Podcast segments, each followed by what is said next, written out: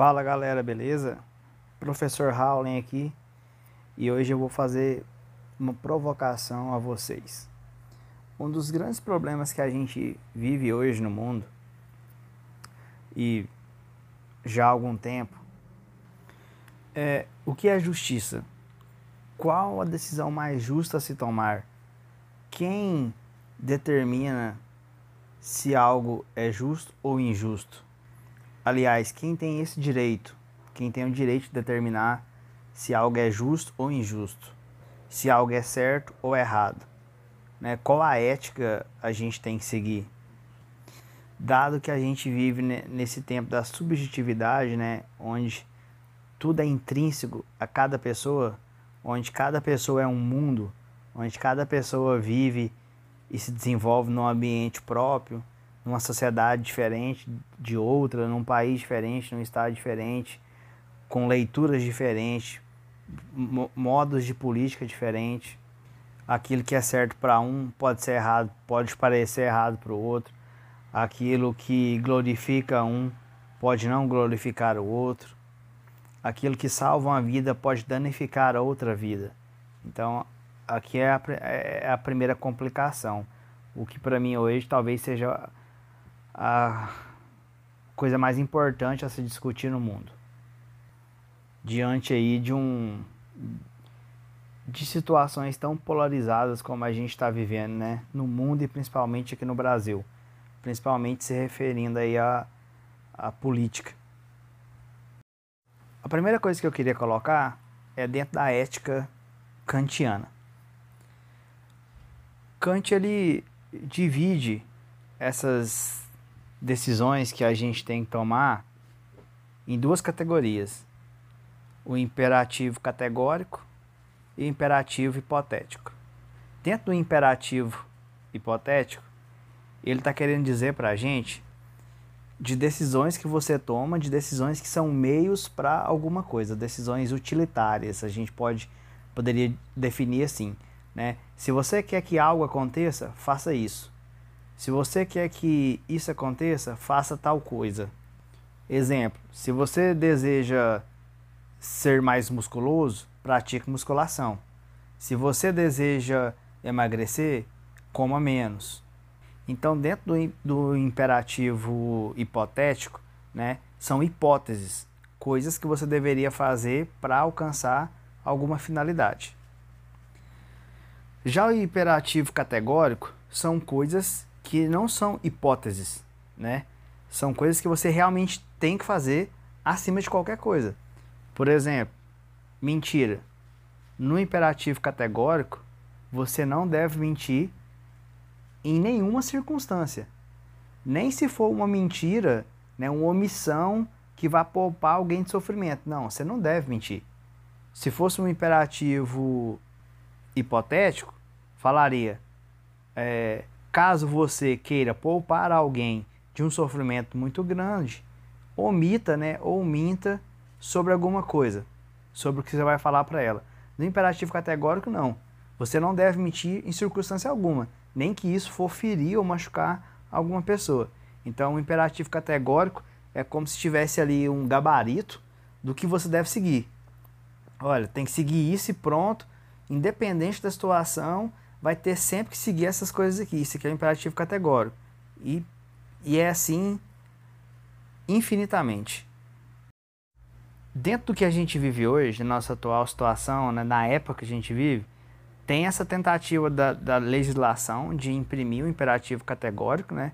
Olha, não pode matar, não pode isso, não pode aquilo, mas sempre tem aí uma brecha na lei. Olha, mas se isso acontecer e tal, sempre tem alguma coisa. Mas se tenta ter aí um imperativo categórico. Mas isso não funciona em todas as, as categorias da vida, né? Por quê? Porque o, é, o ser humano hoje é, é, o que eu disse, é a questão da subjetividade. É o eu no centro do universo. Ah, isso aí veio desde a. A gente pode entender ali, né? Do período moderno. O que eu acho que é certo, outra pessoa acha que é errado. Então, sempre vai tentar se colocar na balança os olhares diferentes, as percepções diferentes.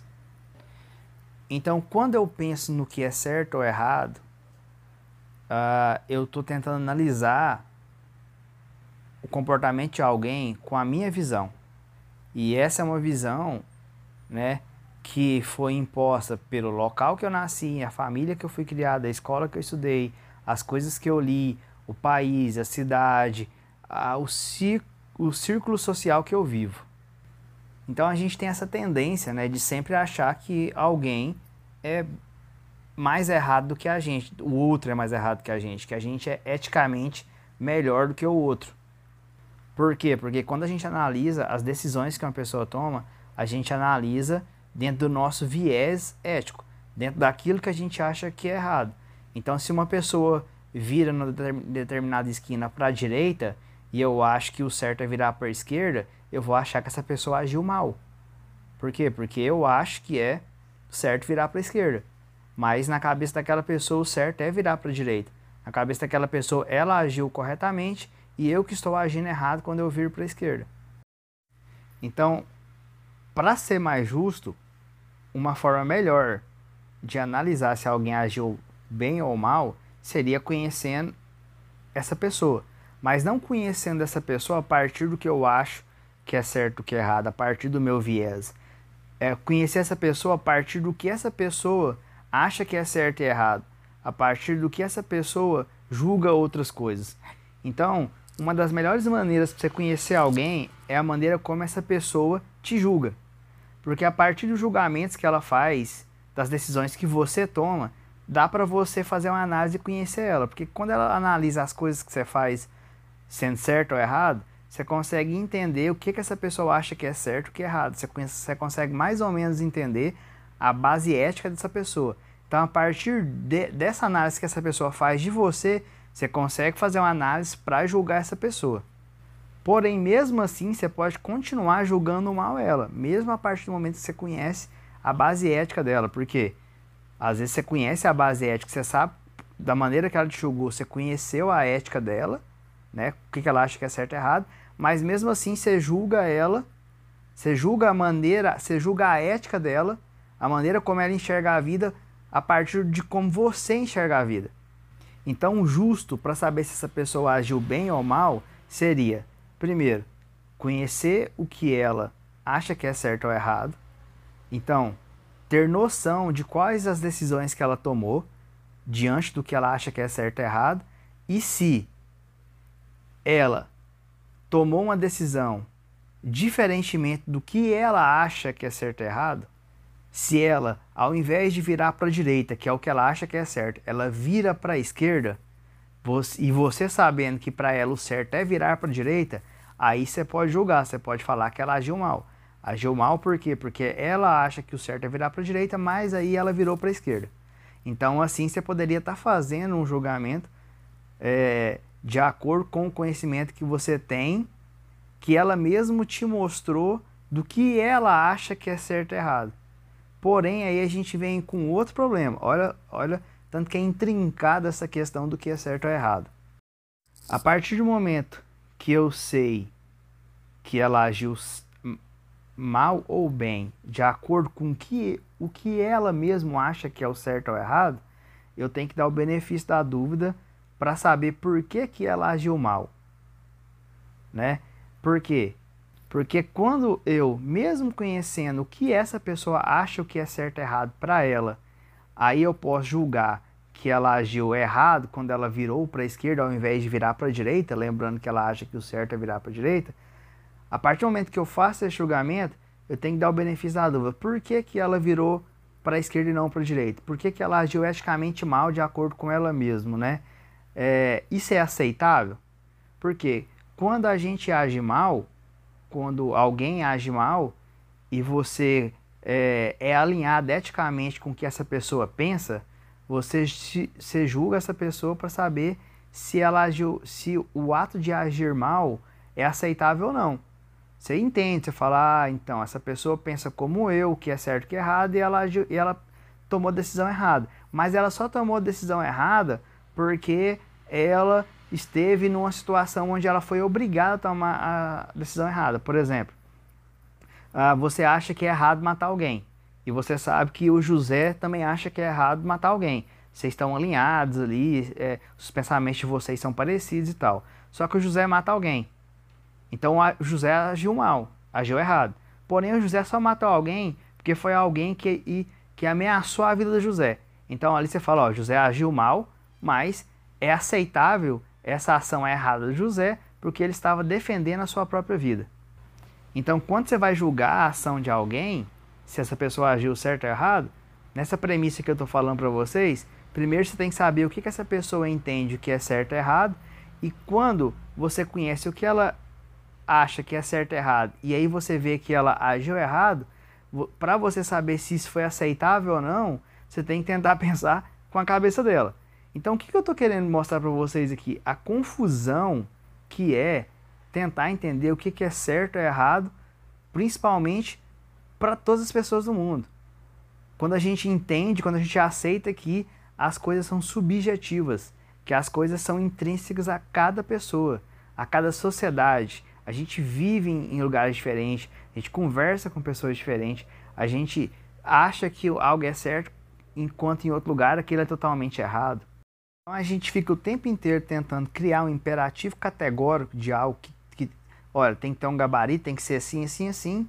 Só que a gente vive num mundo onde é regido por imperativos hipotéticos, né? onde em cada lugar, em cada pessoa, em cada cidade, em cada sociedade, tem algo que é certo dependendo de outra coisa. Né? As co a gente vive nessa vida instrumental, onde isso pode ser feito se o objetivo for alcançar aquilo. Aquilo que foi feito, foi feito por causa disso. Uma coisa é meio para outra coisa, é uma vida utilitária. Então, aí é um dos problemas. Aí está um dos problemas. E a gente tem que pensar que nós temos uma tendência a dar ouvido, a ler, a frequentar ambientes, sociedades de pessoas que pensam como a gente.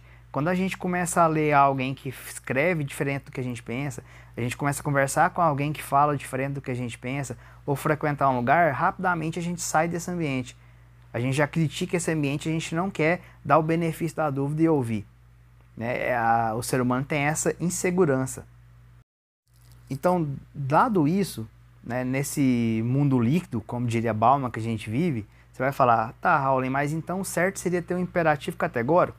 Provavelmente. Tem um gabarito onde fala, olha, faça isso, faça isso, todo mundo, onde todo mundo deveria fazer as mesmas coisas, tomar as mesmas decisões. O problema, e aí eu volto lá no início dessa, desse podcast, é quem está autorizado a falar o que é a coisa certa?